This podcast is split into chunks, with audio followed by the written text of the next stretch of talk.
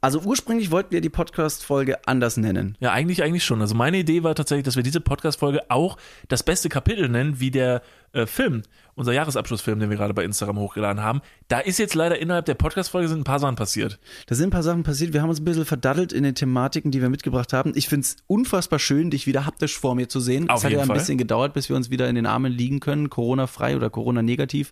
Ähm, dennoch, ähm, worüber haben wir gesprochen? Was ich, was ich sehr skurril fand, ist, ähm, ganz am Ende haben wir über irgendwas mit Zungen gesprochen. Ja, das war aber sehr interessant. Dann hast du noch Zum Mitmachen fast schon ist das, ne? Das zum Mitmachen. Zum Mitmachen, genau. Dann hast du noch darüber gesprochen, wie man sein eigener Großvater wird. Auch sehr, sehr skurril. Und wir konnten eine Brücke schlagen. Endlich. Ich glaube, da hat jeder drauf gewartet. Eine Brücke schlagen zwischen Schlager und Wrestling. Was Die- es damit auf sich hat, Da müsst ihr am besten einfach mal reinhören. Deswegen viel, viel Spaß mit der letzten Podcast-Folge im Jahr 2020. Let's go. Whoop. Arm aber sexy. Was? Den Nachbarn richtig schön zwischen die Augen zu flitschen. Hab ich dich an der Nase rumgeführt, nicht wahr? Wenn ich den Kopf von dem in den Mund nehme. Wenn ich nach dem Sport ungeduscht Sex mit meiner Freundin habe, wird das Kind dann zum Spitzensportler? Ja, da ist es geschehen. Das Jahr geschehen, 2020 neigt sich dem Ende. Ja, jetzt würden ja viele wahrscheinlich sagen, endlich. Könnte man meinen, aber unser Jahr 2020 war jetzt gar nicht mal, war gar nicht so verkehrt eigentlich, oder? Nö, ich habe letzte Tage schon, äh, schon mal in so einer Insta-Story gesagt, dass, ähm, dass ich glaube, dass ich irgendwann derjenige sein wird, äh, der seinen Kindern irgendwie äh, erzählt, ja, wisst ihr noch damals, ja, 2020, aber auch nicht alles schlecht. Nee, war nicht, also nicht alles. Klar, das war stellenweise schon ein bisschen kacke. Sicherlich gibt's da, äh, gab's da Tiefen, aber es gab ja auch ein paar Höhen. Ja, und die haben wir mal rausgearbeitet für euch, denn für uns war ein es wirklich tolles Jahr. Wir sagen auch nochmal Danke an dieser Stelle, werden aber die heutige Podcast-Folge nicht dafür äh, verwenden, uns jetzt hier ausschwänglich zu bedanken oder nochmal über unser Jahr zu erzählen, denn das haben wir gemacht, das haben wir schon gemacht und zwar ähm, in unserem Video. Äh, das beste Kapitel. Die Folge heute heißt auch das beste Kapitel, ähm, denn ja, es ist die letzte Folge Arm aber sexy für dieses Jahr. Ähm, was gibt es zu unserem Video noch zu sagen? Nehmt euch die Zeit, setzt euch hin, schaut dieses Video an. Wir haben äh, in diesem Video alle Highlights aus unserem Jahr 2020 nochmal zusammengeschnitten, sind sehr, sehr stolz drauf und sehr, sehr dankbar. Äh, in diesem Sinne, falls ihr wissen wollt, was bei uns im Jahr 2020 alles so abging, dann jetzt noch dieses Video anschauen. Genau, also sich. sind wir sehr, sehr gespannt, was 2021 passieren wird. Jetzt haben wir ja noch ein paar Tage bis Silvester und dann werden wir wahrscheinlich relativ unspektakulär. Silvester ist morgen. Silvester ist morgen. Oh, fuck, Also, schon.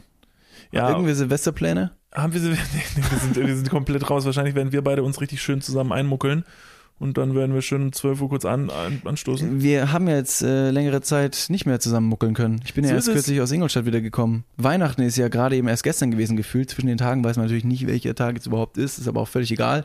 Da verliert man gerne mal Raum und Zeit. Aber ich bin wieder hier in Köln. Ich bin wieder in deinen Armen gelandet. Ähm, nach wie vor Corona negativ, was mir sehr viel bedeutet, um in deinen Armen sicher landen zu können. Ähm, Ingolstadt war schön. Ingolstadt war sehr schön, aber Ingolstadt war auch sehr, ähm, sehr ruhig. Ja, es ist mir aufgefallen, denn äh, David hat, ähm, hat noch kurz bevor er zurückgekommen ist aus Ingolstadt, hat er gemeint, ich bringe mal ein bisschen Panik mit zurück nach Köln. Und so hat David mir einen, einen Gedanken eingepflanzt, kurz bevor er zurückkam. Und zwar war die Situation die, dass wir, ähm, dass wir eigentlich geplant hatten, uns ähm, mit zwei Freunden noch zusammen hinzusetzen an Silvester in eine Wohnung, weil wir da eingeladen waren und haben dann so ein bisschen überlegt, ob das irgendwie rechtens ist jetzt während Corona, passt das, wie viele Leute dürfen überhaupt zusammen sein und wir hatten jetzt keine Ahnung, wie jetzt die aktuellen Richtlinien sind. David hingegen hat aber von seinen Eltern prekäre Informationen über das aktuelle Geschehen in Köln bekommen und hat diese dann relativ ungefiltert direkt an mich weitergeleitet. Was, was hast du da gehört? Ja, also vorerst muss man vielleicht sagen, dass ich äh, davon ausgegangen bin, dass meine Eltern absolut ähm, auf dem, auf dem, ähm, die wissen, was los ist. Äh, die schauen, ich glaube mal, häufiger äh, Tagesthemen und, und wissen einfach über die, die Nachrichten in der Welt Bescheid. Nicht, dass ich gar nicht Bescheid wüsste, aber ich habe meine Eltern gefragt, was ist denn, was sind denn die Do's und Don'ts momentan während Corona? Und man muss fairerweise dazu sagen, dass Bayern andere Regelungen hat. Und das war mir nicht ganz so bewusst, aber ich habe wirklich mehrfach nachgefragt und meine Eltern meinten, nein, nein, das gilt, das gilt auf jeden Fall deutschlandweit. Auf jeden Fall. Auch NRW, auch Köln. Könnt ihr euch ordentlich einen äh, ne, abschminken hier mit eurem Silvesterplan. Ja, und so, hat- und so hat David nämlich relativ äh, zügig mir zu verstehen gegeben, dass unsere Silvesterpläne, völlig egal, was wir machen, relativ kompliziert werden könnten. Denn wenn wir uns nach seinen Informationen nach 21 Uhr aus unseren Wohnungen begeben, sagen wir jetzt mal, ich würde nur zu David gehen, dann würde ich zu David gehen und dann würde ab 21 Uhr bis 5 Uhr morgens eine absolute Ausgangssperre in Köln herrschen und ich dürfte dann quasi erst um 5 Uhr morgens mich überhaupt von David zurück zu meiner Wohnung begeben. Ansonsten werde ich direkt auf offener Straße erschossen, verhaftet oder Ja, weiß ja, ich nicht was. nicht- so war damals übertraumatisierte. Und da war ich natürlich erstmal völlig verunsichert. Mein Vater übrigens auch, mit dem war ich ja zu Hause. Und mein Vater hat gedacht, was, es gibt doch nicht Moment Ausgangssperre? Das müssen wir jetzt bei, müssen wir nach Nachrichten gucken gehen. Haben wir uns vor den Fernseher gesetzt, haben Nachrichten geschaut. Ich habe das Internet durchforstet, habe David schon so langsam so zu verstehen gegeben, so David, ich bin mir nicht sicher, ob es eine Ausgangssperre in Köln gibt. Dir Daraufhin habe ich nochmal meine Eltern gefragt, so, seid ihr euch wirklich sicher? Ja, 100 Prozent, gar keine, gar keine Frage, auf jeden Fall. Weil bei uns wird diese Thematik wirklich sehr, sehr äh, hochbrisant diskutiert. Da hat jeder versucht, ähm, eben vor 9 Uhr zu Hause zu sein, weil du sonst ein Bußgeld von 500 Euro pro Person zahlen musst, wenn du draußen erwischt wirst. Und dieses, äh, diese Ausgangssperre gilt oder äh, gilt immer noch in Bayern und ist wirklich äh, ist einzuhalten. Ja, so waren die, so waren die Grundlagen. da hatte ich schon tatsächlich mal kurz gescherzt, äh, dass wenn es wirklich so gewesen wäre in Köln, was für eine was für ein ab abstruses, aber wahrscheinlich unfassbar spannendes Spiel es wäre, wenn man sich so mit fünf Freunden zusammentut und dann ähm, geht jeder von, von, von dann, dann trifft man sich in einer Wohnung und die, jeder muss versuchen, irgendwann nach 21 Uhr es zu seiner Wohnung zurückzuschaffen. Ja, und wer auf dem Weg von der, von der Polizei oder vom Ordnungsamt erwischt wird und somit die 500 Euro ähm, blechen muss, der hat verloren. Wie crazy wäre es, wenn du durch die toten Straßen Köln streifst und, und, und du läufst durch, durch die Schildergasse und du siehst plötzlich an so einer Gasse, siehst du das Blaulicht vorbeifahren, du versteckst dich hinter einer Bank, dann robbst du weiter und schleichst da durch. Wie crazy wäre es? Ich meine, es ist auch verboten, deshalb macht's bitte nicht. Ist ja eh egal, gibt's ja keine Ausgangssperre, ist ja völliger Humbug, aber es wäre doch schon Jetzt Ding. mal angenommen, es gäbe diese Ausgangssperre Ja. und du würdest von der Polizei erwischt werden. Ja. Was wäre jetzt deine Ausrede, die du der Polizei mitteilen würdest, um aus diesem Bußgeld rauszukommen? Also so, ähm, so blöd es klingt und so plump es klingt, könnte ich mir vorstellen, dass immer noch die effektivste Variante wäre, dass du einfach behauptest, du wusstest nichts von dieser Ausgangssperre. Du hättest es nicht gehört. Du bist, keine Ahnung, du hast keinen Kabelanschluss zu Hause, das heißt, du guckst kein Fernsehen und Inter doch Internet hast du schon, aber das hast du halt nicht mitbekommen. Radio hörst du auch nicht. Ich glaube, das wäre so meine Go-To-Antwort. Ich glaube, wenn du anfängst rumzublödeln, von wegen so, ich wohne hier, ich muss nur zwei Straßen, das ist denen, glaube ich, ziemlich egal.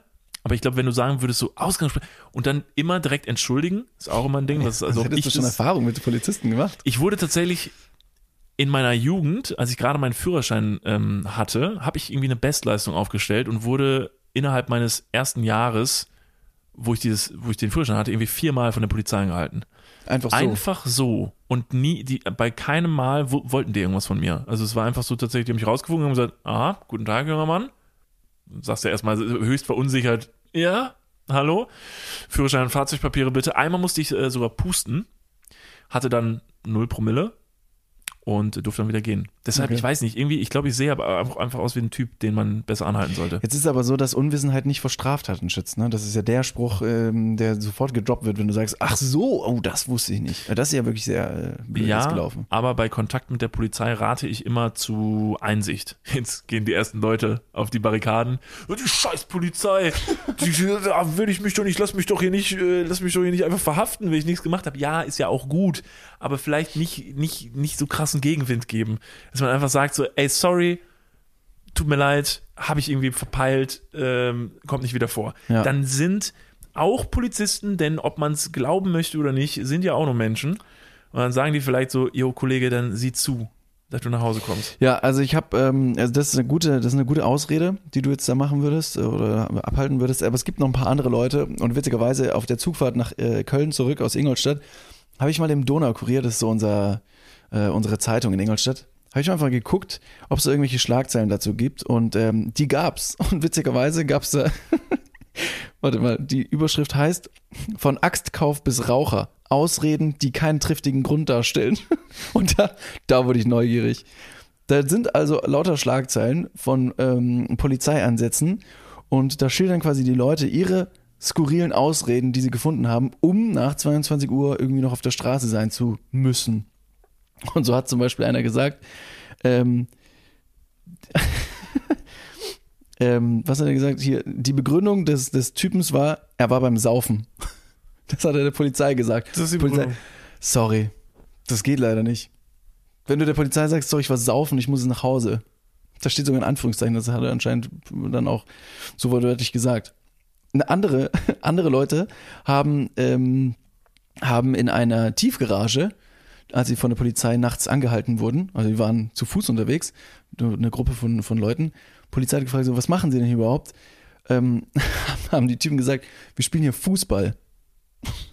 Und dann hieß es auch so, ich glaube auch das ist leider nicht erlaubt. Äh, Nachher hat sich noch rausgestellt, die haben gar keinen Fußball gespielt. Moment, sie, sie haben als Lüge haben sie genommen, dass sie Fußball spielen. Oh, das ist, das Ja. ist saudämlich. Also Ja. hätten sie jetzt wirklich Fußball gespielt und sagen, okay, ich bin wenigstens noch so ehrlich und sage, ja, wir haben halt Fußball gespielt, ist ja wenigstens noch ehrlich. Aber das ist schon saudumm. Da fällt mir Stimmt. gerade ein, lass mich zwischenhaken, ich hätte noch eine Ausrede. Ja, hau raus. Ja, ich glaube, das wäre nicht schlecht. Äh, Ich stelle mir nämlich gerade vor, ich treffe auf zwei Polizisten irgendwie und die sagen, yo, Kollege, Ausgangssperre, das wird jetzt teuer. Dann würde ich sagen, das klingt nämlich für mich sehr plausibel und wie eine wirklich gute Ausrede. Leute, ich weiß, ich habe euch auch schon von weitem gesehen, ich hätte es irgendwie weglaufen können oder weiß nicht was, aber ist ja völlig kindisch. Ich sag ganz ehrlich, was mir passiert ist, richtig dumme Geschichte. Ich habe mich mit einem Mädel getroffen und die hat mich rausgeschmissen. Oh, Also wir hatten einen. Streit, wir hatten irgendwie, wir haben uns gestritten und sie hat halt mich echt vor die Tür gesetzt. Ist mir mega unangenehm, aber ich musste jetzt halt einfach nach Hause. Was soll ich machen? So, ich wollte jetzt auch nicht auf den, auf den Piss gehen und so. Hat wahrscheinlich ihre Gründe gehabt, dass sie mich rausgeschmissen hat. Deshalb, ich gehe jetzt einfach nach Hause. Ich hatte einen echt beschissenen Abend. Bitte verstehen Sie das. Und ich gehe. Oh, die ist gut. Die ist gut, Die ne? ist gut. Boah, das ist schreibe ich mir auf. Ab nach Ingolstadt. Richtig gut. Ein anderes Paar ist ähm, von, von einem Landkreis zum anderen gefahren und wurde von der Pol- Polizei erwischt. Und die, der, die Ausrede von denen war, ähm, sie wollten eine mittelalterliche Axt kaufen. Aber, aber gute Geschichte. Gute Geschichte. Wissen, was dahinter ist. Wird nur abstrus, nachdem die Beamten rausgefunden haben, dass beide auf Drogen waren. sehr gut, sehr gut. Richtig dumm. Vor dumm. die, die, das Gespräch ging eigentlich noch weiter. Sie hat gesagt so, "Ja, was machen Sie denn hier? Wir wollten eine mittelalterliche Streitaxt kaufen. Ja, aber warum? Ich habe keine Ahnung. Ich bin seit drei Tagen auf Crystal Meth. Ich habe sowas von keine Ahnung. Und wenn wir sie einmal haben, who knows? Ja. Andere Leute haben ähm, irgendein Fußballspiel noch angeschaut und dann gab es da eine, eine, eine Ruhestörung und dann kam die Polizei vorbei.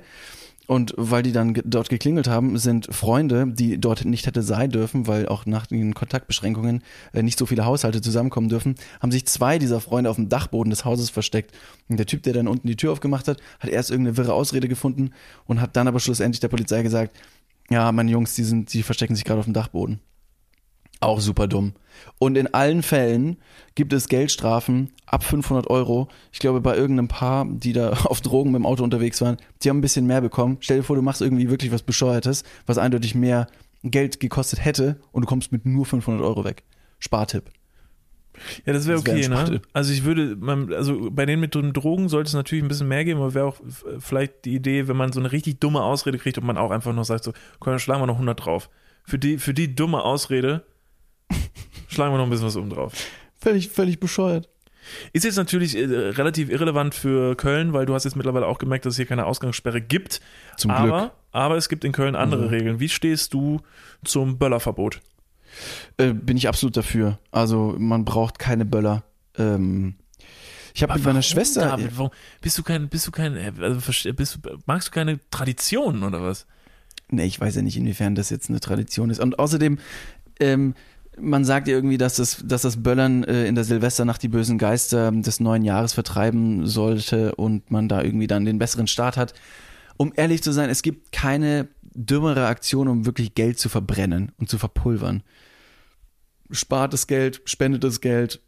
Meine, ich habe mit meiner Schwester darüber ähm, gesprochen und die hat ein paar Gründe aufgedeutet. Und auf der einen Seite sagte sie, dass die Feinstaubbelastung während der Silvesternacht ja so angeblich so hoch sein würde. Tatsächlich ist die gar nicht mal so hoch. Gemessen natürlich um Punkt 12 Uhr ist auf äh, jetzt auf gleich natürlich die Feinstaubbelastung relativ hoch. Ist aber gar nicht mal so dramatisch hoch im Vergleich zum Beispiel äh, Verbrennungsmotoren übers Jahr verteilt.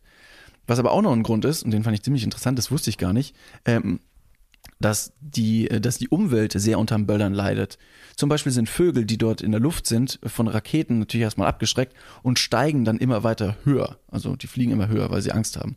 Ähm, aber es gibt Vögel, die auf einer bestimmten Flughöhe sich aufhalten und nur dort fliegen, ähm, weil das einfach deren Luftraum ist. Und wenn die immer höher fliegen müssen, dann könnte es sein, dass sie sich verausgaben und unterkühlen und tendenziell oben sogar erfrieren und tot vom Himmel fallen.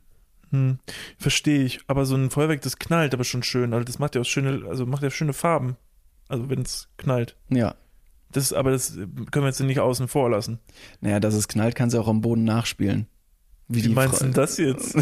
David, wie meinst du denn das jetzt? Ja, mit den, mit den Lichtschaltern. Ach so, mit den Lichtschaltern, ja, das habe ich auch gemeint. Das ist ja irgendwie jetzt ja, aber, so ein bisschen äh, belächelt worden. Was hältst du davon? Dass man anscheinend um 12 Uhr die Lichtschalter der Wohnung an- und ausschalten ja, sollte, um dieses Feuerwerk zu simulieren? Das hat, das hat mir vorhin auch Conny tatsächlich noch gezeigt, dass jetzt äh, auch von der Stadt Köln irgendwie gezeigt genau. wurde, dass man hinter die Fenster so eine bunte, so eine bunte dünne Folie macht und dann von hinten mit der Handylampe dagegen leuchtet. Und dann haben sie es erst so von innen gezeigt und es sah schon irgendwie ein bisschen dumm aus. Und dann dachte du so, okay, wer weiß, vielleicht gucke ich jetzt ja nach draußen und durch diese, durch diese melierte Folie und diese Taschenlampe werfe ich auf die Häuserwand gegenüber ein buntes Licht. Sie haben es von außen gezeigt. Es sah relativ unspektakulär aus. Es sah so ein bisschen aus wie so ein richtig dummes Window-Color. Oder, oder äh, nichts gegen Window-Color an dieser nichts Stelle. Nichts gegen Window-Color. Moment und, mal. Und äh, noch so ein Ding, was ich jetzt auch in Kevlar gesehen habe, was ich auch super daneben finde. Sorry dafür. Ähm, das sind diese Glasmalereien, also diese, diese Glasmalereien, die sich so ältere Leute ins Fenster hängen, mhm. die so mit so, mit so, mit so Nähten aneinander gemacht sind, so Glasplatten. Ja. Und die hat man dann so richtig, die hat man so richtig schwer im Fenster hängen. Da siehst du immer, entweder es wohnt eine sehr alte Person da oder ein Asi. das ist jetzt ziemlich judging, ne? Aber meistens, meistens so, ja. Naja, gut. Ich habe auch, ähm, ich hab auch gehört, dass äh, Feuerwerkskörper ähm, Kommissionsware äh, ist. Das heißt, das, was eingekauft wurde, äh, kann, ähm, oder von den Supermärkten kann einfach zurückgegeben werden. Das heißt, der wirtschaftliche Schaden ist jetzt nicht tendenziell so groß, dass man sagen könnte, ja, scheiß drauf. Aldi hat, wenn ich es richtig gesehen habe, aus Versehen in ihrem Aldi-Prospekt äh, die Feuerwerkskörper drin gelassen, obwohl sie die nicht verkaufen dürfen. Der äh, liegt bei uns zu Hause in Ingolstadt. Der liegt nämlich auch bei uns zu Hause in Kevlar. Ich ah, habe ja. mich sehr gewundert und habe mir gedacht so, Moment, hä, ich dachte Böllern wäre verboten. Dann ging bei uns irgendwie noch zu Hause am, am Essenstisch irgendwie so eine Info rum, so von wegen so, ja, nee, nee, nee, ist ja nur an öffentlichen Plätzen verboten. Da dachte ich schon wieder, ich bin im falschen Film. Also was mir dieses Jahr alles über Silvester erzählt wurde, bei dir war Ausgangssperre, du verhaftet wirst auf einer Straße. Böllern darfst du nur nicht an öffentlichen Plätzen. Ich Blödmann wäre wahrscheinlich der einzige Doofmann gewesen, der an Silvester um 1 Uhr nachts hier so durch die Straßen schleicht mit seinen Feuerwerkskörpern unterm Arm und guckt, dass er nicht verhaftet wird. Da werde ich rausgehen dürfen. Naja, völlig egal. Ähm, falls auch du hast mich zwar nicht gefragt, aber wenn du meine Meinung hören möchtest zum Thema Böllern. Ich wollte es gerade zurück. Hast du, hast du irgendwas gekauft? Tischfeuerwerk für zu Hause, Wunderkerzen. Ich habe bei Aldi jetzt mich relativ gut. Da war wahrscheinlich das Sortiment noch richtig schön genau, da, ne? Ich habe alles, alles gekauft. Ja. ja. ich will nicht, dass die anderen auch was haben. Ich will dieses Jahr hier in meinem äh, vor, vor, äh, Hinterhof das größte Feuerwerk Kölns machen. Das wird einfach wahrscheinlich. Als du noch zu Hause gewohnt hast, ja. gab es da so eine kleine Straßen- oder Nachbarschaftsrivalität, wer das krasseste Feuerwerk hatte? Unausgesprochen allerdings. Nee, ähm, Nee, das war eigentlich immer eine ganz schöne Sache. Bei uns, da wurde immer vor die Haustür gegangen und dann hat man sich da halt irgendwie auf, auf die Auffahrt gestellt und auf der anderen Straßenseite waren dann auch irgendwie Nachbarn und dann wurde da ein bisschen geböllert. Ich muss sagen, ganz ehrlich, größtes Problem, ich war ein ziemlicher Schisser, was das anging. Ich hatte auch keinen Bock, den in meiner Hand anzumachen und irgendwie wegzuwerfen, so, weil ich halt immer gesehen habe, wie dieses Ding in meiner Hand zerspringt und meine Hand zerberstet. Aber jetzt gibt's ja Böllern, ne? das hast du jetzt gerade beschrieben, dass du irgendwelche... Und Ballern, das ist was anderes an Silvester. Stimmt, ja, da ist ja. ein großer Unterschied. Ich rede jetzt aber von Böllern. Ballern darf man aber auch an Silvester. Nee, also jetzt auch, auch nicht legal. Nee, auch nicht legal, aber ist jetzt nicht speziell dieses Jahr verboten. Es wird erlaubt, wenn sie sich äh, nächtlich im Auto auf einer äh, altertümlichen Axtkauffahrt befinden. Dann dürfen sie auch ballern, genau. Nee, ich meine Böllern im Sinne von, ja, es gibt natürlich auf der einen Seite diese ganzen China-Böller oder weiß nicht, wie die alle heißen, die haben ja super kreative Namen manchmal. Entschuldigung, China-Böller oder China-Böller? Ja, ich weiß, ist ein scheiß, ist ein scheiß Thema, ne? Aber Was habe ich gesagt? China-Böller. China-Böller. Ja, besser als China-Böller. Also nee, das sind wirklich Hinterwälter. Ich glaube China. Ich glaube, es heißt eher China anstatt nee, China. Nee, nee, nee. Gut, also schlussendlich, was ich jetzt sagen wollte, willst du mich vielleicht noch ein viertes Mal unterbrechen? Vielleicht, je nachdem, was du jetzt sagst. das überlege ich mir dann. Ja, super. Es gibt ja auch schönes Feuerwerk, wie zum Beispiel so, weiß nicht, so Batterien, die du einmal anzündest und dann haben die so ein kleines, kleines Funkenspiel auf 30 Meter Höhe. Dann schießen die richtig schöne Feuerwerkskörper hoch. Ist doch ganz nett manchmal, oder? Ja, ist schon ganz nett, aber ist dieses Jahr halt einfach nicht erlaubt. Und, äh, nee, ich wollte fragen, ob es da Nachbarschaftsrivalitäten gibt und du hast nur so, geböllert. Nee, nee. Oder gab es auch ein paar, paar coole Raketen? Nee, Weil bei uns also, war es immer so der Fall, dass wir unsere Raketen gezündet haben. Die waren okay, die waren gut. Aber es gab immer diesen einen Nachbar irgendwie, der mit einem riesen Tisch mit den, mit den befestigten Batterien obendrauf quasi nach draußen kam, das auf so zwei Böcke gestellt hat und dann da seine Lichtershow abgehalten hat, wo jeder wusste so, ah, oh, die haben wieder richtig cooles Feuerwerk. Und der schießt da eine Rakete nach der anderen hoch und eine ist impulsiver als die andere und du denkst dir, ja, ja, leck mich am Arsch. Weil wie viel Geld er da in die Luft ballert. Und du hast eine kleine Wunderkerze in der Hand und denkst, ja, bei uns läuft ja gar nicht. Jetzt hast du mich gerade gefragt, so, wie ist das eigentlich bei euch? War das eine Rivalität? Ich sag, nee, aber, und du sagst, also bei uns war es so, äh, unsere Nachbarn. Möchtest du meine Antwort darauf hören? Ja, jetzt, jetzt schon. Jetzt darf ich sie sagen. Okay. Also, nein, bei uns gab es nicht die Rivalität. Wir hatten aber nicht so viel cooles Feuerwerk. Wir hatten immer so ein bisschen so ein paar kleine Böller geworfen, dann war das irgendwie gut. Den Rest guckt man sich dann irgendwie am Himmel an. Ich finde es aber, um jetzt mal darauf zurückzukommen, es ist scheißegal, dass dieses Jahr nicht geböllert wird. Es ist völlig egal. Und in meinen Augen ist jeder, der irgendwie meint, so von wegen, das habe ich nämlich letzte Tage tatsächlich in den Nachrichten gesehen, haben, ne, weil jeder soll ja gefragt werden. Da ist es auch ganz wichtig, dass wir die Meinungen von allen anhören. Es gibt zwar dieses Verbot und man könnte jetzt auch einfach damit leben und sagen, es ist jetzt halt verboten, aber da sollte man schon nochmal die Meinungen von ein paar Spezialisten reinholen. Und da war da halt auch irgendwie irgendwelche Leute, die dann halt so gesagt haben und so, äh, vielleicht haben sie es jetzt nicht ganz genauso gesagt, ich überdramatisiere es jetzt vielleicht ein bisschen, aber der Kontext war halt so von wegen so, die Merkel, erst nehmen sie uns unsere Freiheit weg, jetzt soll ich eine Maske tragen im Supermarkt und jetzt dürfen wir nicht mal mehr böllern? Was ist, in was für einem Land leben wir denn? Das ist ja wirklich, also ergo, saudumm, ist doch scheißegal. Also Absolut. jetzt gerade, wir haben so viel durchgemacht dieses Jahr, wir haben so standhaft es geschafft, natürlich nicht diese Pandemie abzuwenden, aber wir haben an vielen Stellen sehr gut zusammengearbeitet. Sollte jetzt tatsächlich ein Böllerverbot tatsächlich das Problem werden? Ich weiß es doch nicht. Ich glaube es auch nicht, in dem Sinne. Stay at home. Ja, fuck it, Leute, ganz im Ernst, es ist auch, auch im Prinzip ist es auch nur ein Tag. Und ihr habt gerade Quarantäne, ihr könnt euch, also äh, besaufen könnt ihr euch auch jeden Tag. Das ist nicht mega, das heißt, ihr könnt ab jetzt immer Silvester feiern. Zum Glück. Zum Glück. Zum Glück. Ich habe noch ein anderes ähm, äh, interessantes Thema mitgebracht. Ähm, das ist jetzt völlig ab vom Schuss, aber es hat mich relativ intensiv beschäftigt und ich wusste, ich muss es mit in den Podcast bringen. Denn ähm, es war so, dass wir ähm, zu Hause waren und ähm, ich habe dann auch, nachdem ich mich halt hab äh, testen lassen und dann direkt vom Testcenter quasi nach Kevlar gefahren bin, das haben wir ja bei uns dieses Jahr relativ äh, geschickt versucht anzustellen. Das heißt, wir haben uns alle testen lassen, sind auf direktem Wege nach Hause gefahren und haben dann alle Türen geschlossen, damit wir unsere Oma an Heiligabend sehen können. Dann haben wir mit Oma auf jeden Fall äh, im Wohnzimmer gesessen und ähm, äh, Oma darf dann natürlich das Fernsehprogramm bestimmen und Oma wollte gerne mal ein bisschen Schlager gucken. So, es gibt dann immer ganz, ganz tolle Schlager, Sänger und Sängerinnen, äh, die dann da Weihnachtslieder trällern und so. Und dann habe ich mir das so ein bisschen mit angeguckt und habe dann relativ schnell gemerkt, dass mich das plötzlich furchtbar interessiert hat, was da eigentlich abgeht. Also Schlager, dieses Business und diese ganze Show. Und wenn man sich das alles mal mit Sinn und Verstand anguckt, dann ist die Schlagerbranche ein unfassbar faszinierend und, und, und durch, durchdacht aufgebautes Schauspiel. Es wurden nämlich zwei Schlagersänger interviewt. Ich habe jetzt leider die Namen von ihnen nicht. Sie sind relativ bekannt. Er ist relativ bekannt. Den kennt so jeder. Es gibt Florian Silbereisen und dann gibt es aber noch so einen anderen, der moderiert immer so Schlagersachen. Den kennst du vom Sehen auch. Das ist so von den Schlagerleuten wahrscheinlich einer. Mann, wie heißt denn der? Ich glaube, das ist so ein klassischer Kandidat, der auch bei super vielen Quiz-Sendungen im ARD irgendwie.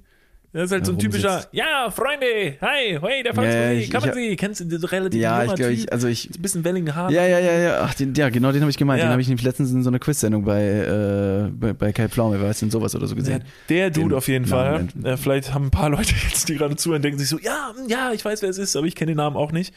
Ähm, völlig egal, der war auf jeden Fall mit seiner, mit seiner Frau da und dann wurden die interviewt. Und dann ging dieses Interview los und du hast wirklich gemerkt so, sag mal, was labert ihr denn da?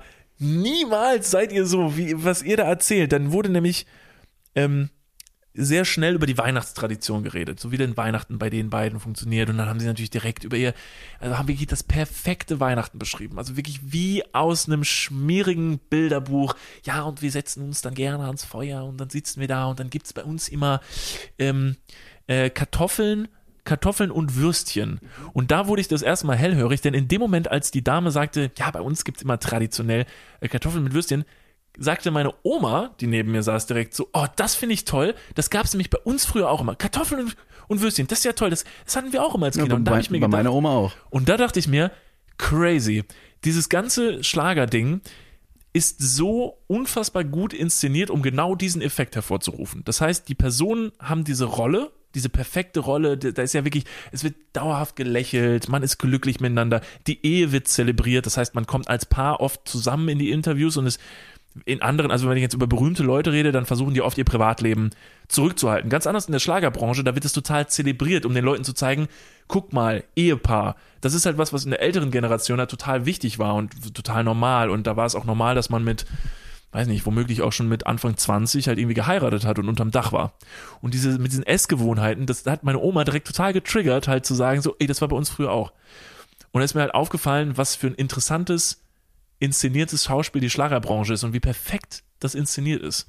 Aber ich würde mal äh, grob behaupten, dass es ähm, ein Phänomen ist, das nicht nur in der Schlagerbranche wiederzufinden ist. Denn äh, am Beispiel dieser, dieses äh, Schlager-Ehepaars, die dann über ihr Weihnachtsessen sprechen, ist ja der, Klassik, äh, der klassische Einstieg, äh, um, um den Zuschauer vor der Mattscheibe in eine Situation zu manövrieren, in der er sich selber abgeholt fühlt und nicht anders äh, reagierst du auf Sendungen, wenn du sagst, okay, I can relate und dann wirst du erstmal ähm, darauf aufmerksam.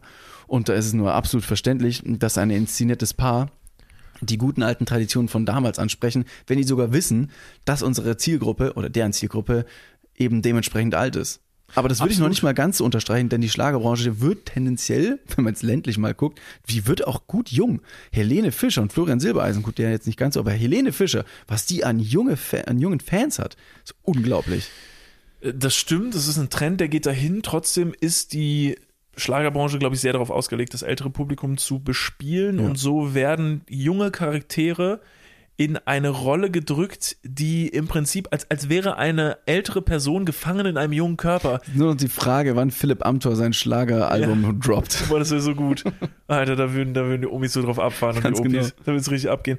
Und dann ist mir so ein bisschen, dann habe ich mir das auf jeden Fall ein bisschen angeguckt und habe mal so runtergeschrieben, was für Punkte in dieser Branche noch so auffällig ist, die ganz speziell äh, ihre Zielgruppe triggern, damit die das halt den ganzen Tag laufen haben. Das sind nämlich einmal die Outfits, sehr auffällig. Also es wird Beschreib halt mal, was die anhatten, das Paar.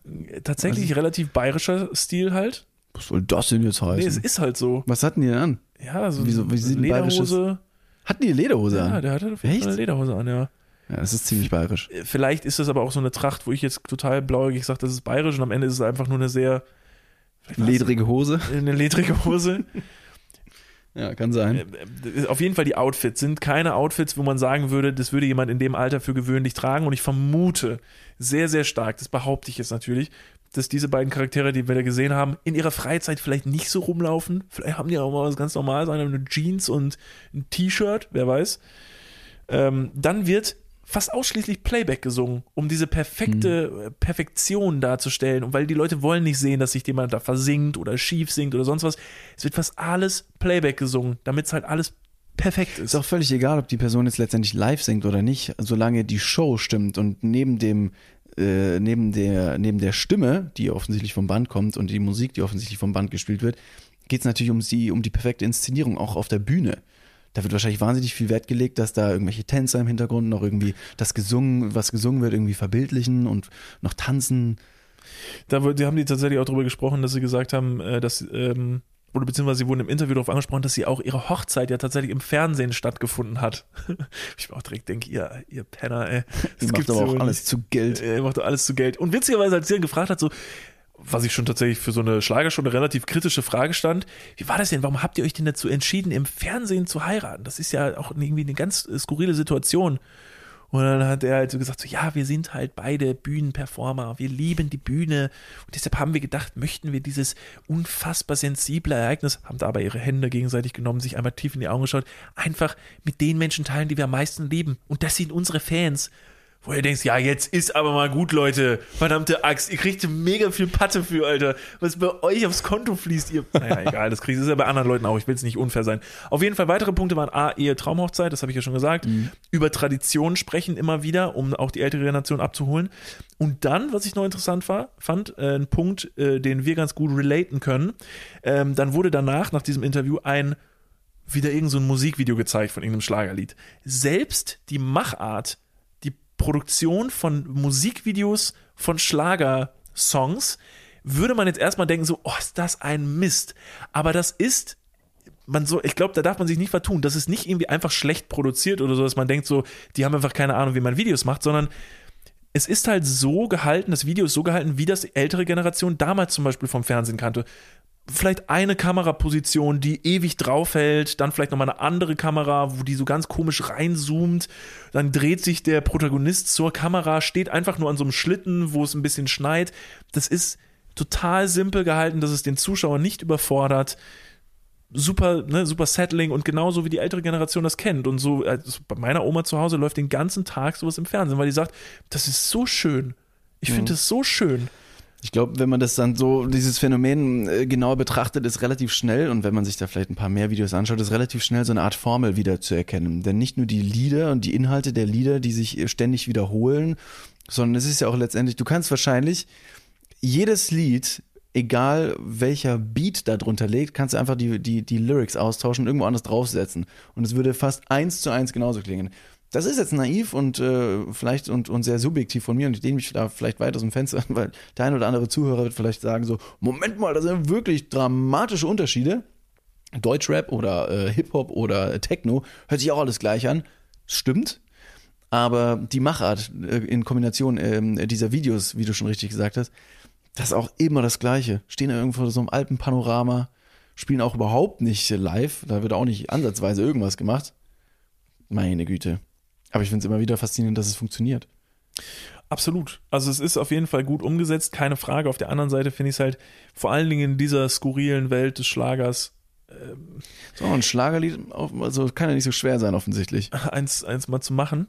Ich ja. weiß nicht, ob so, also ich sag mal so, vom Video her würden wir es auf jeden Fall hinkriegen. Das dürfte nicht das Problem sein. Ich weiß sogar manchmal nicht, ob es sogar vielleicht sogar schwierig sein könnte, es genau so trashy fast umzusetzen, wie die Schlagerleute das machen. Stell dir vor, am Ende des Tages setzen wir es um und es wird am Ende ein Riesenerfolg. Und dann werden wir Schlagerstars oder was?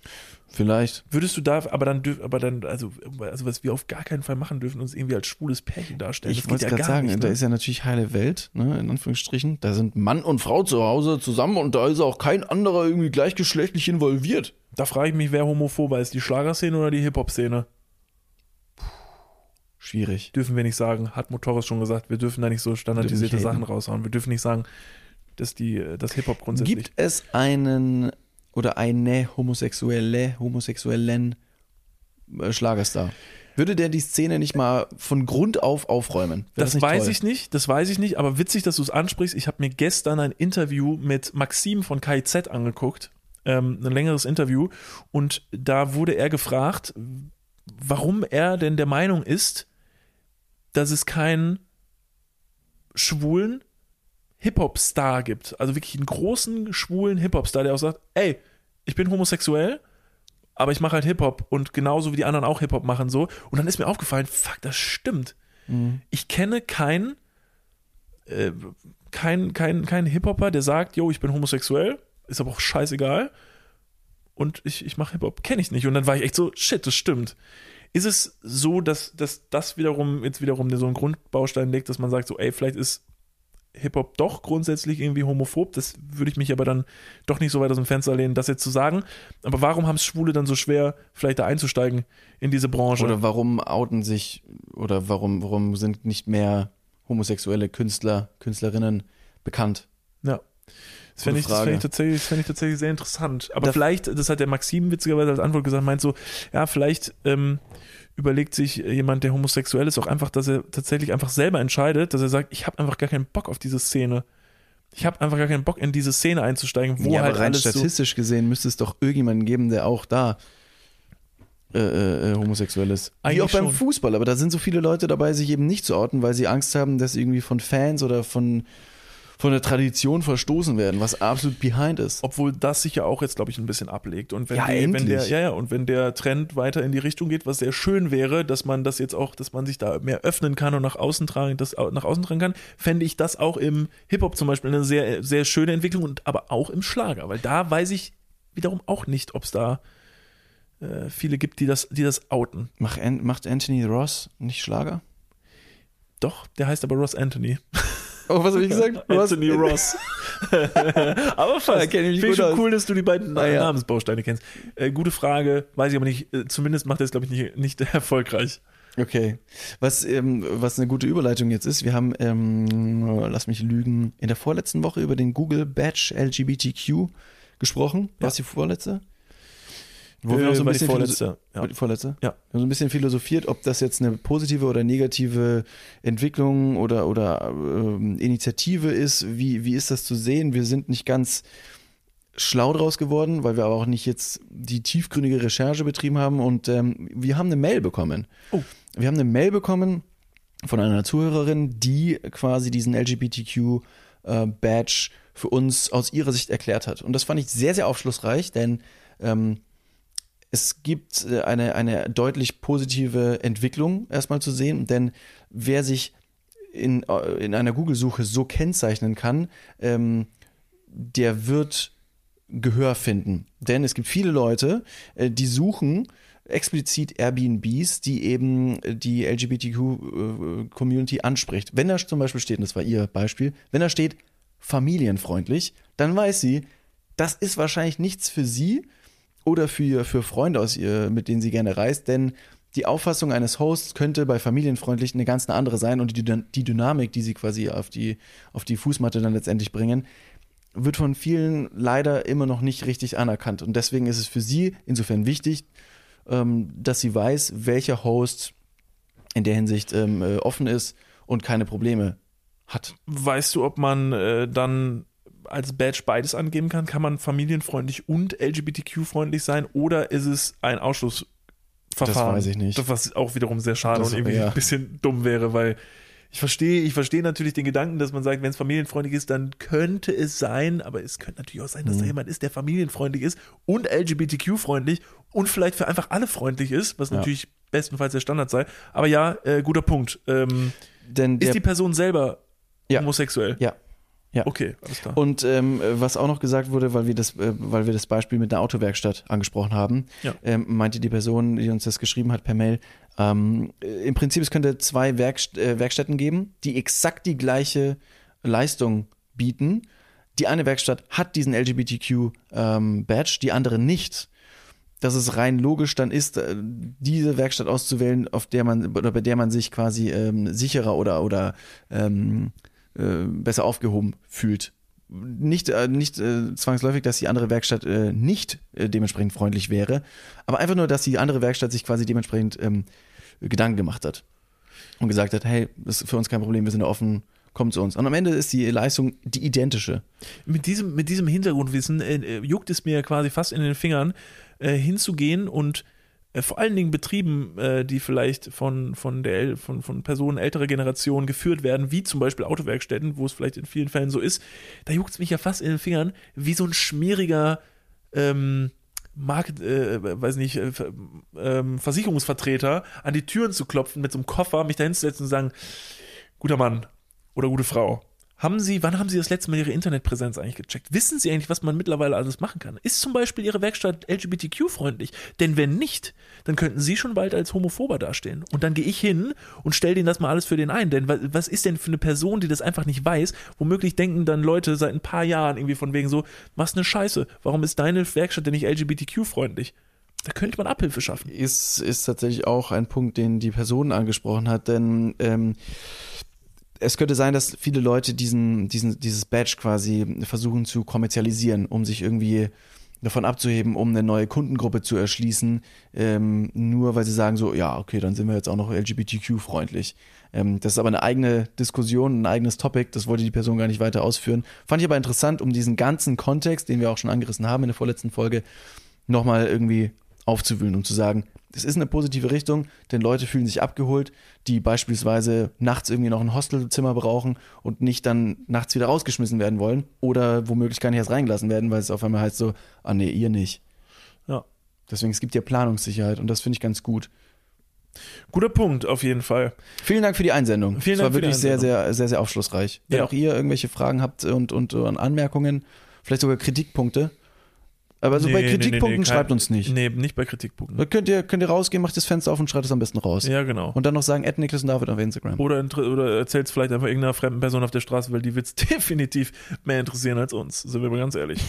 ähm, sagt dir der Begriff K-Fape was? Wie? K-Fape. Wie schreibt man das? K-A-Y-F-A-B-E. K-Fape. K-Fape. Ich habe es vorher noch nie gehört, Boah, nee, Mein Bruder. Hat mir das erzählt. Das wollte ich auch eigentlich gerade noch hinten an das Schlagerthema dranhängen, aber dann hast du leider Sorry. die Abbiegung Nee, okay. gemacht. Ähm, mein Bruder saß nämlich neben mir, als auch dieses Schlagerthema auf den Tisch kam und ich habe halt mit ihm dann darüber angefangen zu reden und er hat halt gesagt, yo, guter Punkt, stimmt, ist irgendwie total skurril alles und irgendwie dieses Schauspiel und was für Rollen die spielen, total interessant. Es erinnert mich krass ans Wrestling und an K-Fape. K-Fape bedeutet nämlich im Wrestling-Geschäft ist das wohl, ähm, dass Wrestler, die spielen ja alle eine Rolle und da ist es ja, die, im Wrestling-Game ist es ja, wenn du den Undertaker hast oder so, dann ist es ja äh, für die Leute, die sich das anschauen, immer total krass, diese Rolle, die die haben. Und die Leute wissen irgendwelche Details über das Leben von denen, die ganze Geschichte. Und die haben dann alle richtig, die haben verrückte Namen, die haben irgendwie eine verrückte Backstory und und und. Und K-Fape bedeutet, das nicht aus der Rolle fallen. Selbst wenn die Leute nicht gerade sich im Wrestling-Ring treffen oder so, sondern auch in ihrem Leben und in ihrer Präsenz im Internet oder weiß nicht was, bedeutet K-Fape halt dieses nicht aus der Rolle fallen im Wrestling. Und daran hat ihn das halt direkt erinnert, dass auch Schlagerstars natürlich ziemlich krass darauf angewiesen sind, dass sie jetzt zum Beispiel nicht vielleicht einen Skandal haben in irgendeiner Zeitschrift oder so. Das ist natürlich relativ dramatisch, vor allen Dingen für dieses Bild, was du unbedingt aufrechthalten musst, weil ohne dieses Bild bist du halt niemand. Und die Begründung, dass dieses K-Fape zum Beispiel im Wrestling so wichtig ist und somit auch absolut anzuwenden auf die Schlagerszene, ist einfach, dass es natürlich einmal die älteren Fans gibt im Wrestling, die sagen, ja, ich, mir ist schon bewusst, dass der Typ nicht der Undertaker ist und aus einem Sarkophag oder aus einem Sarg jedes Mal aufsteht, das ist mir schon bewusst. Aber es gibt die jüngeren Fans, die halt darin einfach was richtig krasses sehen, die halt glauben, dass dieser Typ so irre ist, wie der irre ist. Und deshalb ist dieses K-Fape im Wrestling halt was ganz, ganz äh, Wichtiges und Essentielles und somit auch im Schlagerbusiness. Ich finde es sehr interessant, wie du äh, Schlager und Wrestling auf eine Ebene bringst. Also Absolut. das ist schon richtig, das ist eine Glanzleistung, mein lieber Scholli. Wer hätte das gedacht, oder dass man das mal in den Topf schmeißen kann? Das welche welche Parallelen, welche Parallelen gäbe es noch zwischen Nee, Wrestling eben. und Ich wollte gerade fragen, es gibt keine ähm, ähm, weirde, weirde Outfits. weirde Outfits? Sehr gut. Weirde Outfits. Gibt es, gibt es Künstlernamen im, im Schlager? Die Flippers, Die Amigos. die Amigos, haben beide so, haben beide so Partner-Outfits an? Ja. Heftige Dedications der Fans, Ja. die richtig ausrasten auf die Mucke von denen. Äh, äh, wie heißen die? Die Zillertaler Quetschenspieler oder so? Was? Nein, Zillertaler. Scheiße, keine Ahnung. Gibt es ein paar weirde, weirde Begriffe. Ich glaube, ich glaube, wie gesagt, ich weiß nicht, wie weit man das noch so in einer Waagschale muss. Spatzenjäger oder Aber ich fand den Vergleich auf jeden Fall sehr schön und ich fand es schön, dass man da eine, äh, einen Vergleich ziehen konnte. Äh, Witzig, dass du es nochmal ansprichst. Ich habe das dir in einem Livestream schon mal irgendwie an den Kopf geworfen, aber ich möchte es nochmal ganz kurz aufrühren, weil meine Schwester und ich, wir haben uns Wrestling über Weihnachten angeschaut, wie auch immer wir da hängen geblieben sind, absolut keine Ahnung. Ähm, ich fand es so interessant, dass die Tische, die die dort verwenden, das sind einfach sehr, sehr, sehr, sehr, ja, ich würde mal sagen, instabile Tische. Da hält ja nix. Da stellst du ein Glas drauf und da bricht das Ding in zwei. Und da habe ich mir den Tisch mal genau angeschaut. Der ist sehr dünn gebaut, der kann stehen, da sind Beine dran, ja. Aber der dient ja rein zu der Zerstörung und zur äh, ja, Zerstörung oder zer dass das Ding einfach auf dem Rücken deines äh, Kontrahenten zerschlägst.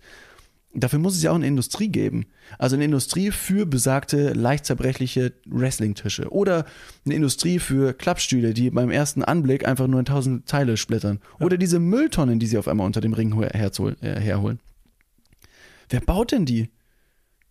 Ist es vielleicht so eine Filmrequisite? Ich könnte mir vorstellen, dass so ein Ding Teil einer guten Filmrequisite sind, weil die ja auch in Filmen Ja. vermutlich verwendet werden, um die dem anderen über den Kopf zu hauen. Das ist echt krass, wenn die so in so Actionfilmen à la John Wick oder so, wo die sich durch irgendwelche Scheiben prügeln und sich Sachen über den Kopf hauen, Steine ins Gesicht werfen. Also wirklich so abstruse Sachen, wo man dazu sagen muss, wo ich jedes Mal verblüfft sind, dass die danach immer wieder aufstehen, wo ich mir denke, wenn ich einen Ziegelstein frontal äh, auf die Nase bekomme, dann liege ich. Oder so eine Faust ins Gesicht. Eine davon Dann fall ich um. Ey, wir haben uns ja letztens Tenet angeschaut. Ja. Keine, keine globale Kritik an den ganzen Film, da war eine Szene, da fand ich irgendwie, das fand ich komisch. Der ist ja der Hauptdarsteller, der mega auch der Fighter ist und der weiß ich auf jeden Fall zu, zu verteidigen. Und der ist ja in etlichen Kampfszenen involviert. Und dann kriegt er immer richtig auf die Nase und weiß ich immer noch wirklich elegant zu verteidigen und gewinnt 90 Prozent seiner Kämpfe. Aber in einem Fall, da wird er einfach nur sehr plump zu Boden geschlagen und da wird er auch noch am Boden getreten. Und in dieser Szene, natürlich ist es die nicht dem Plot gegenüber, quasi dann irgendwie in eine andere Rolle reinzuschlüpfen, aber der Typ, der ist wirklich schmerzverzerrt und steht da ganz verkrampft auf, wo er in anderen Szenen deutlich mehr hätte einstecken müssen und wie ein, weiß nicht, wie ein Jungspund wieder aufhüpft und sich feucht, feuchtfröhlich weiterprügelt. Unrealistisch. Und das hat dich jetzt getriggert. Ja, Das ist dir aufgefallen. Ja, weil du gesagt hast, dass bei John Wick zum Beispiel irgendwelche Marmorgesteine den Leuten inzwischen die Augen zentriert werden und da machen die einfach lockerflockig weiter, wo du hingegen bei einer kleinen, bei einer kleinen Backpfeife schon auf dem Boden liegst. Ja, aber das Ding ist ja immer, was man sich halt immer überlegen muss bei so einem Film, ne? Sagen wir jetzt mal, wir haben so einen Actionfilm. A la John Wick. A la Stirb langsam. Völlig scheißegal. Und dann kommt der Protagonist in eine Kampfszene und kriegt eine Faust ins Gesicht und fällt einfach um. Dann wäre halt der Film vorbei. Wäre halt für die Story des Films einfach relativ undienlich. Ja, aber wie, da muss man doch K-Fab, da muss man doch K-Fab bleiben. Da muss doch der stirbt langsam Dude, wie heißt er? Hier, genau, Äh, Bruce Wayne, äh, Bruce, Bruce Willis, Ja. knapp. Bruce Willis, der weiß sich gut zu verteidigen. Da muss er doch bei jedem kleinen Ruckler, den er irgendwie an den Hinterkopf bekommt, genauso schlagartig reagieren wie sonst auch jemand. Oder weiß nicht, ein James Bond, der auf einmal Jackie Chan, der kann wahrscheinlich seine Gegner von hinten riechen. Der weiß ganz genau, wann so eine Faust kommt. Fang bitte nicht an mit James Bond. Wenn ich mir in das Thema wieder verrenne, dann ist aber richtig was los. Da bin ich mich schon mal drüber aufgeregt. Nee, dann dieser, wir das. dieser Mann, der sich da in tausende Kampfszenen äh, verwickelt und dann hat er direkt wieder nach Lust auf Sex. Das ist doch krank, der Typ. Der ist einfach krank. Das ist wirklich, der sollte mal zum Arzt gehen oder mal zum Psychologen. Das ist doch nicht normal, dass Gewalt dich so geil macht, dass du instant vor dem Kampf und nach dem Kampf direkt Sex brauchst. Ein ganz, ganz krankes Hirn, der James Bond. Wie, wie ist die elterliche Situation bei James Bond? War da nicht irgendwas? Ja, ja. Ich habe nämlich äh, mich da mal in einer Insta-Story drüber echauffiert und habe mich da schon mal drüber aufgeregt und habe dann gesagt, ob der James Bond irgendwie, was bei dem los ist, ob der nicht irgendwie, hat er eigentlich ein intaktes Familienleben, hat er eine Oma oder weiß nicht was. Und dann haben mehrere Leute geschrieben, so von wegen so, ey, der hat doch, der wurde doch, äh, der ist doch, ist doch weise, Hm. weil irgendwas passiert ist. Wo ich gesagt habe, jetzt pass mal auf, erstmal ist James Bond eine fiktive Figur. Der hat, ist doch egal, ob der eine Weise war. Der ist K-Fab, Alter. Der ist K-Fab. Der ist K-Fab. Der Boy. Ich glaube, mittlerweile werfen wir mit diesem Wort K-Fab um uns und es macht überhaupt gar keinen Sinn mehr. Irgendwann sagen wir so, Was wäre denn, was wäre denn ein Synonym für K-Fab? Authentisch? Nein, das ist eben nicht authentisch, weil du ja in deiner Rolle bleibst. Also du spielst aber eine Rolle ist es nicht authentisch, wenn du in deiner Rolle bleibst, ist wohl Au- Authentiz Authentizität hoch 10. ist nicht authentisch, wenn man eben keine Rolle spielt, dann ist man authentisch. Ich glaube, das ist genau das Ich Gegenteil. glaube, das ist ziemlich perspektivisch, was, wenn wir einfach schon die ganze Zeit eine Rolle spielen, aber Würdest die Leute du- nicht hinter unsere Kulissen Ja, schauen ja, lassen. ich wollte das ist. K-Fab. Hallo? Würdest du sagen, du, äh, du bist K-Fab und spielst, eine, spielst im Internet eine Rolle, die die Leute tatsächlich für deine Perso äh, Persönlichkeit halten, aber, ähm, aber eigentlich bist du. Mein Anwalt sagt, ich darf nicht drüber reden. Okay. Das, Das ist krass. für, für PR-Image. Ist K-Fab, mein Freund. Das ist Dedication. Ich frage Ich, dich ich und go. ka- kam nämlich drauf, weil ähm, James Bond hat ja irgendwie so ein weirdes Familienverhältnis mit irgendwelchen, weiß noch ich, weiß Gott ich, mit welchen Leuten. Mir, mir wurde ein Artikel zugeschickt, den fand ich sehr interessant und den wollte ich hier mal ganz kurz im Podcast vorlesen. Der ist ein bisschen ähm, schwer zu verstehen, deswegen bitte ich jetzt mal ganz kurz. Ist Ähm, jetzt, ich bin dumm oder was? Nee, aber du darfst einfach mal ganz kurz deine Lauscherchen spitzen und ihr zu Hause da auch. Die Überschrift ist, wie wird man sein eigener Großvater? Mhm. Der berühmte Wissenschaftler Nicholas Wirth oder Nicholas Wirth hat die folgenden Familienverhältnisse beschrieben. Sowas ist durchaus möglich und so unglaublich es auch klingen mag, es ist letztlich sein er ist letztlich endlich sein eigener Großvater. Wie schafft man es also jetzt sein eigener Großvater zu werden? Und hier kommt hier kommt die Story. Ich, also ne, Niklaus, ich heiratete eine Witwe, die eine erwachsene Tochter hatte. Mein Vater, der uns oft besuchte, verliebte sich in meine Stieftochter und heiratete sie. Dadurch wurde mein Vater mein Schwiegersohn und meine Schwiegertochter meine Mutter. Einige Zeit darauf schenkte mir meine Frau einen Sohn, welcher der Schwager meines Vaters und mein Onkel wurde. Die Frau meines Vaters, meine Schwiegertochter und auch meine Mutter bekamen auch einen Sohn. Dadurch erhielt ich einen Bruder und gleichzeitig einen Enkel.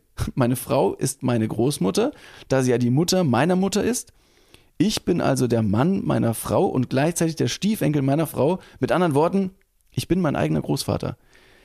Ich gebe dir diesen Text gleich nochmal. Alter, ich gesagt, nix. ist wahnsinnig schwierig, aber wenn du das Schritt für Schritt durchgehst und sagst, wenn alles so passiert, dann bist du am Ende des Tages dein eigener Großvater. Okay, dann möchte ich jetzt an dieser Stelle, möchte ich. Es gibt äh, lauter solche Texte im Internet und so Anleitungen, wie man sein eigener Onkel wird, was deutlich leichter ist. Okay, okay, pass auf. Ich, hab, ich bin ganz ehrlich, ich habe nichts gerafft. Also jetzt, das war nicht möglich, dem zu folgen.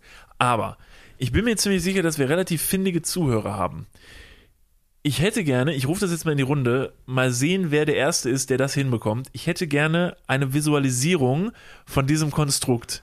Ein Familienstammbaum. Wenn's- Genau, also ein, ein, ein, ein Gut, der mir jetzt erklärt, ich bin ja blöd, ich habe es mir gerade angehört, habe es dummerweise beim ersten Mal nicht verstanden. Gibt es irgendwen in der Hörerschaft, der es schafft, mir das vielleicht mal vis zu visualisieren und uns vielleicht bei Instagram zu schicken? Das wäre mega geil. Dann würden wir das mal in unserer Story ein bisschen besser äh, breitreten können. Fall die das nochmal äh, äh, suchen wollen, äh, gebt einfach wahrscheinlich bei Google, wie wird man sein eigener Großvater ähm, ein. Und der Wissenschaftler ist Nikolaus Wirth. Ich spreche ihn jetzt einfach mal ganz deutsch aus. Viel Spaß. Ja, aber schon selber machen, ne? Also dieses Konstrukt schon mal selber visuell aufschlüsseln. Das ist ja, das ist ja, das ist ja der Witz an der Ich Sache. habe mir das dreimal vorher durchgelesen und ich fand es zum Schießen. Das ist absolut abstrus. Und es macht Sinn. Fuck it. Nächstes Thema. Finde ich relativ interessant. Das ist jetzt wieder so ein Ding. Ne, jetzt gerade bin ich nämlich schon wieder so, scheiß mal drauf, wir nennen die Folge gar nicht das beste Kapitel. Wir switchen noch um und nennen die Folge, wie werde ich mein eigener Großvater? Das Also, ist mega geil. Das ist ein catchy Titel. K-Fab fand ich auch ziemlich gut. K-Fape ist auch gut. Aber wie werde ich mein eigener Großvater? Und dann heißt es nachher wieder, dass Leute so sagen, so, also Leute, was ich jetzt tendenziell nicht so gut fand, ihr habt genau eine Minute darüber gesprochen, wie ich mein eigener Großvater werde. Und der Rest war einfach komplett wieder.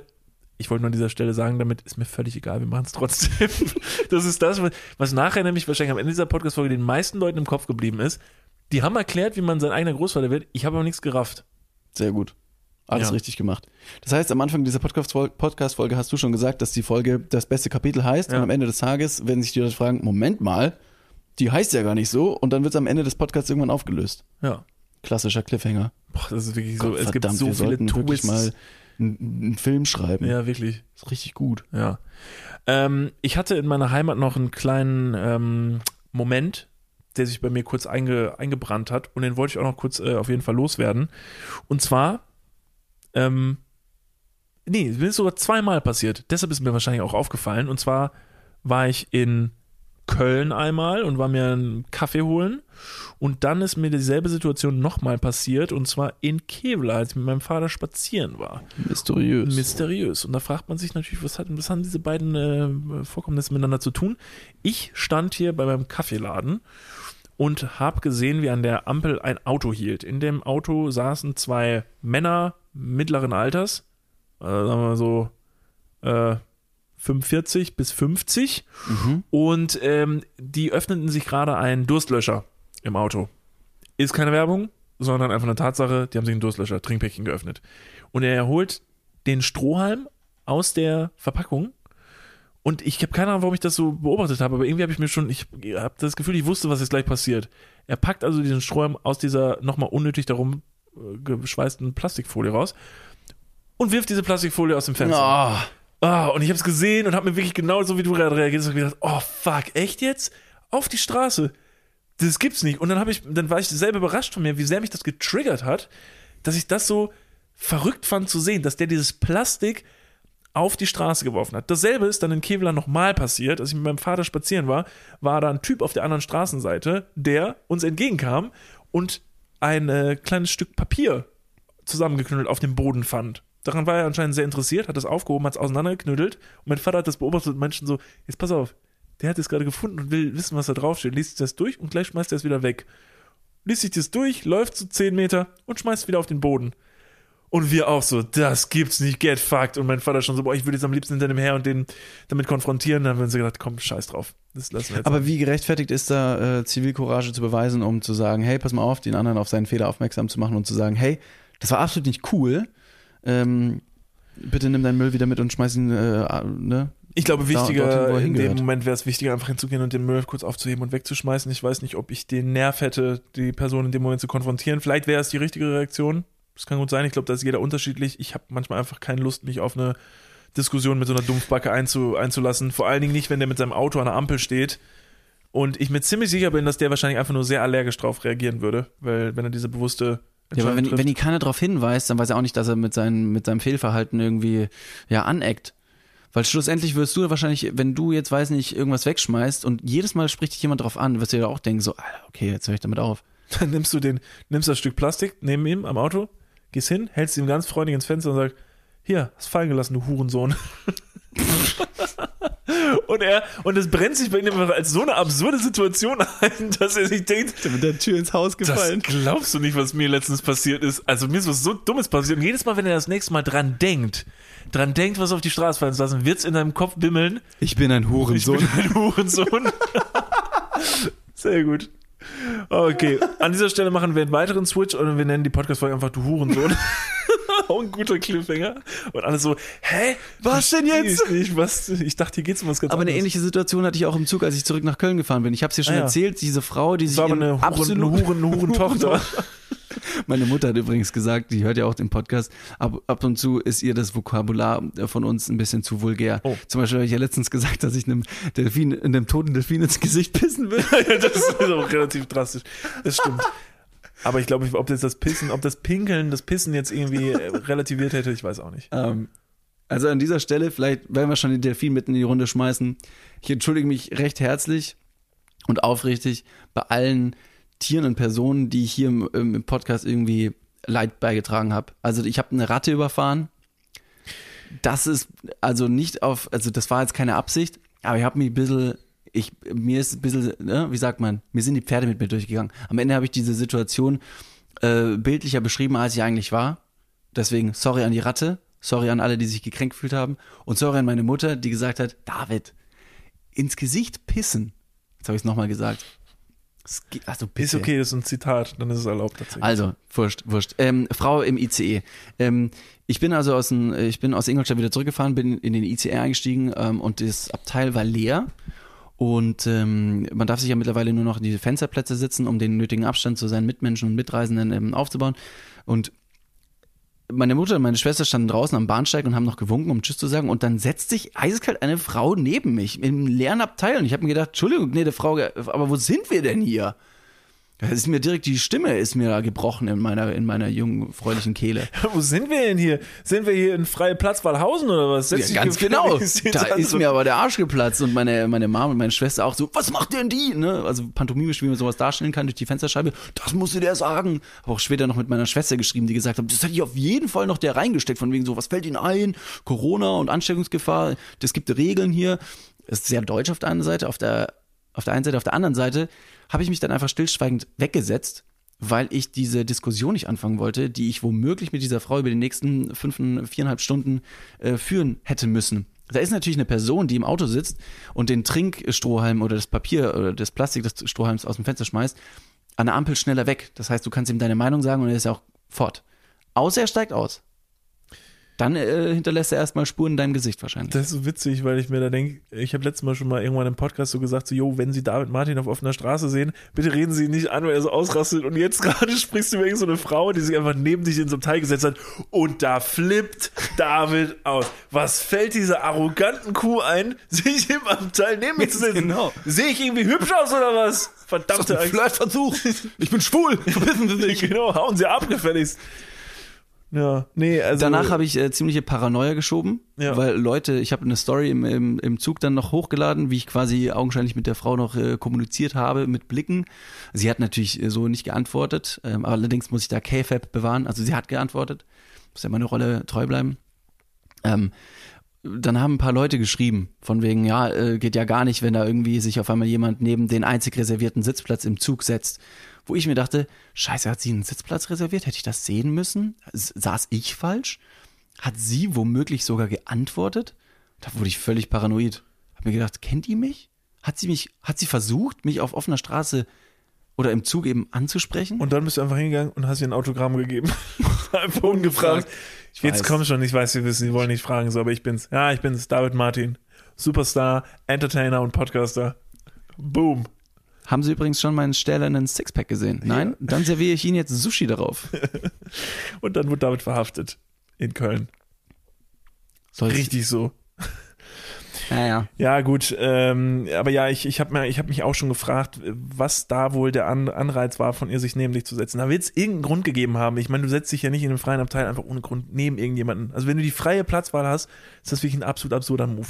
Ich habe das äh, in der Insta-Story schön verglichen mit dem Beispiel, dass in einer Herrentoilette na, sind Pissoirs an der Wand. Da ist links und rechts meilenweit alles frei. Und dann stellt sich dieser eine andere Pisser im wahrsten Sinne des Wortes, sorry Mom, einfach neben dich und guckt dir vielleicht noch richtig provokant auf den Pimmel.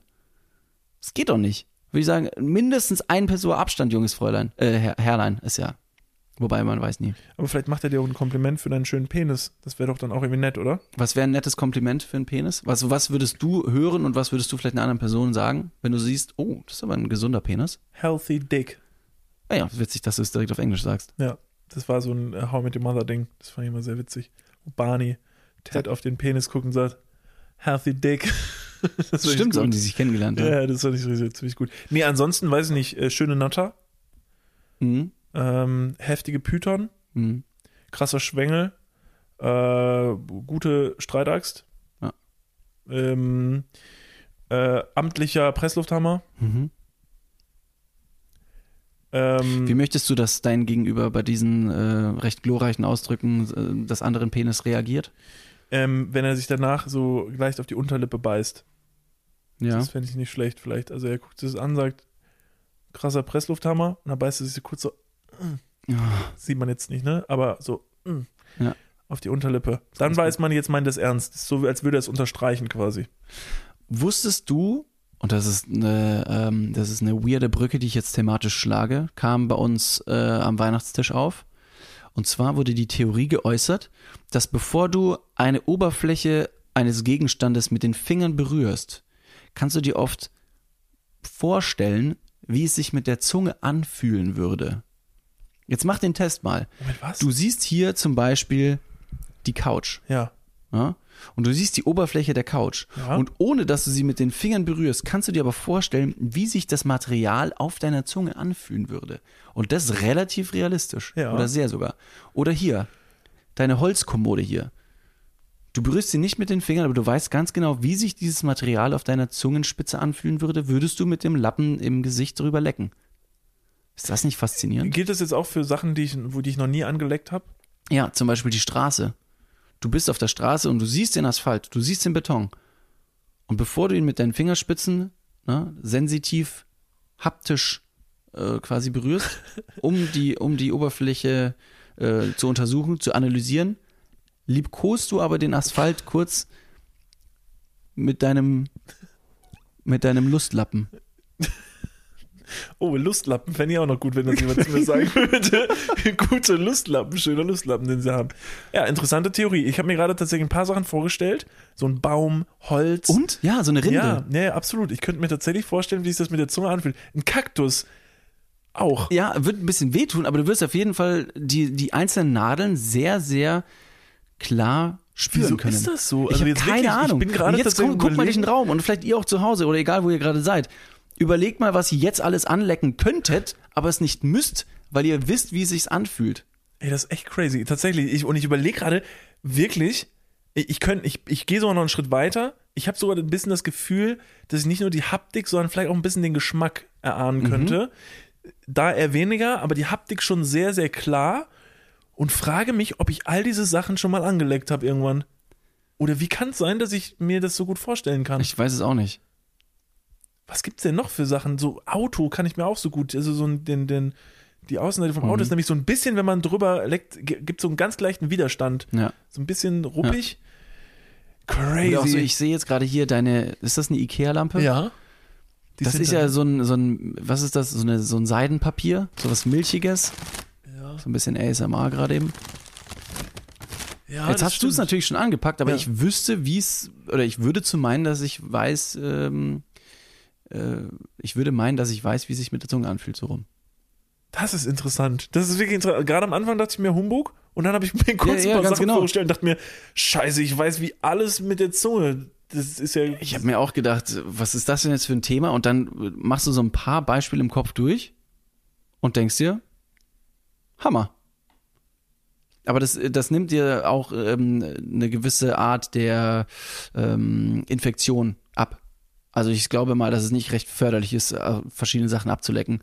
Gab es doch irgendwie so eine weirde Story, dass irgendjemand äh, Fahrkartenautomaten äh, in München, glaube ich, oder so, Es gab eine abgeleckt Challenge, hat oder eine so. War das eine Challenge. Challenge? Es gab eine Corona-Challenge, dass jemand eine Klobrille ähm, auf einer öffentlichen Toilette abgeleckt hat während Corona und hat dann tatsächlich, hat dann tatsächlich Corona davon bekommen. Oh, Surprise. Und in dem Moment, wo ich Corona sage, geht, mein, geht hier mein, meine Sprachstörung am Fernseher an. Was ist das denn? Oh Mann, da witter ich ja schon wieder Verschwörungsshit. Naja, wie auch immer. Das fand ich eine, das fand ich eine richtig schöne äh, Abschlussthese. Ja, das, damit- das, das damit ist so ein Ding, das werde ich jetzt richtig heftig weitertragen und jedem auf die Nase binden. Das ist ja mega. Das ist halt so ein, das ist halt so ein Funfact, so ein, weiß nicht, so unnützes Wissen, das du einfach mal droppen kannst und jeder, der ne, das noch nie gehört hat, wird genauso reagieren wie du. Humbug, glaube ich nicht. Und dann sagst du, ja, aber spiel mal ein paar Szenarien in deinem Kopf durch. Du wirst schnell merken, hoppla. Ich habe eine ziemlich gute Vorstellungskraft, vielleicht aber auch. Interessant. Gut, in diesem Sinne finde ich schön, dass das unsere letzte These des Jahres 2020 ist. Ähm, auch wenn wir es natürlich in unserem Video jetzt schon sehr ausführlich getan haben, äh, würde ich an dieser Stelle nochmal Danke sagen. Ich fange vielleicht an. Danke an all unsere Zuhörer. Danke an jeden, der bis hierhin diese Folge gehört hat. Ich, ich vermute, wer, wer, wer jetzt bis zum Ende diese Folge gehört hat, zählt zu unseren treuen Podcast-Hörern. Deshalb adressieren wir jetzt gerade perfekt die einzelnen Personen, die wir auch treffen wollen. Vielen, vielen Dank, dass ihr euch unseren Scheiß hier jede Woche reinhört. unseren Scheiß hier jede Woche reinhört. Cool. Nee, dass ihr jetzt das, was, das, was wir hier machen, ähm, so häufig und mit so viel Dedication anhört. Podcast ist ein Medium, wo man sich ein bisschen reinstürzen muss. Wir wissen das sehr zu schätzen. Ich habe keine Ahnung, ob ich mir selber zuhören würde so lang. Ähm, deshalb vielen Dank. Wir freuen uns sehr aufs Jahr 2021 und sind sehr euphorisch, ähm, dass das ein ganz, ganz tolles Jahr wird. Wenn es genauso wird wie dieses Jahr, sehr, sehr gerne. Dem kann ich mir nur anschließen. Ich mach's kurz. Riesendank auch von mir. Alle, die, zugehört haben, alle, die zugeschaut haben, die uns geschrieben haben.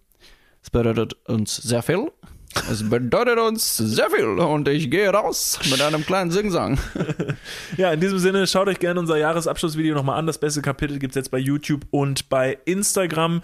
Und wir hören uns wieder im neuen Jahr und würden sagen, guten Rutsch auch ohne Böllern. Ganz genau. Ähm, geht Bleibt- ruhig nach Hause, wenn ihr fertig seid mit dem Abend. Ihr werdet nicht festgenommen. Außer und, in Bayern. außer in Bayern. Und ähm, der oder diejenige, die es schafft, das Großvaterprinzip zu visualisieren. Vielen Dank schon mal dafür. Liked, äh, subscribed zu allen Folgen, Kanälen, äh, wo ihr uns findet könnt, finden könnt. Das wäre wie immer der absolute Wahnsinn. Bleibt gesund und bis ganz bald. Wir singen.